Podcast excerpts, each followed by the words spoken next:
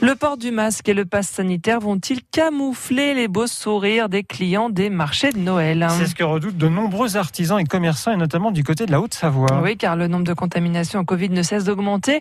Le préfet annoncera d'ailleurs de nouvelles mesures cette semaine, mais pour l'instant, du côté des chalets illuminés à Dancy, tout se passe plutôt très bien, Louis Fontaine. Eh bien, pour l'instant, rien ne bouge ici.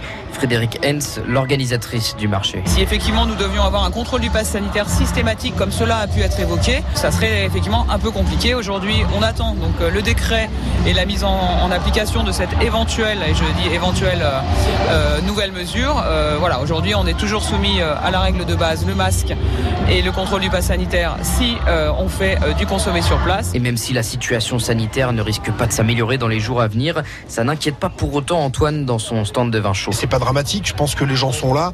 Les gens, euh, de manière générale, sont quand même très contents de retrouver euh, des animations de Noël et notamment le marché de Noël. Ça fait quand même chaud au cœur, ça fait du bien. Mais les commerçants restent partagés. Juan a peur que les nouvelles restrictions jouent sur la fréquentation du marché. Ah bah bien sûr que ça nous inquiète si on continue à faire des restrictions comme ça. Après, si c'est fermer le marché de Noël, vu l'investissement qui se passe là-dedans, eh ben écoutez, euh, non, on est obligé d'avoir un pass. On nous met au pied du mur une fois de plus. Avec neuf sites différents, les organisateurs ont dispatché les 150 chalets pour éviter les gros points de rassemblement.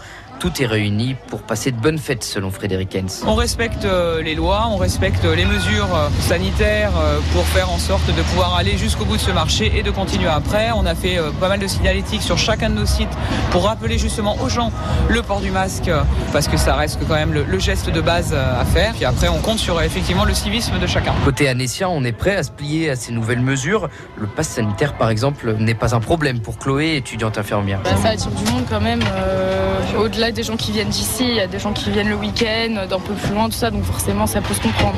Si ça reste ouvert, déjà c'est bien. Et malgré le Covid, le plus important, c'était de retrouver le centre-ville d'Annecy avec cette ambiance de Noël si particulière. On n'a pas eu toutes ces festivités, ces animations, donc ça fait plaisir de renouer avec ça. L'esprit de Noël, euh, si euh, les marchés de Noël restent ouverts et que les mesures sanitaires sont respectées, bah tant mieux, ça continue comme ça. En Haute-Savoie, le préfet doit donc préciser cette semaine les nouvelles restrictions sanitaires. L'esprit de Noël face au Covid, c'était un reportage de Louis Fontaine.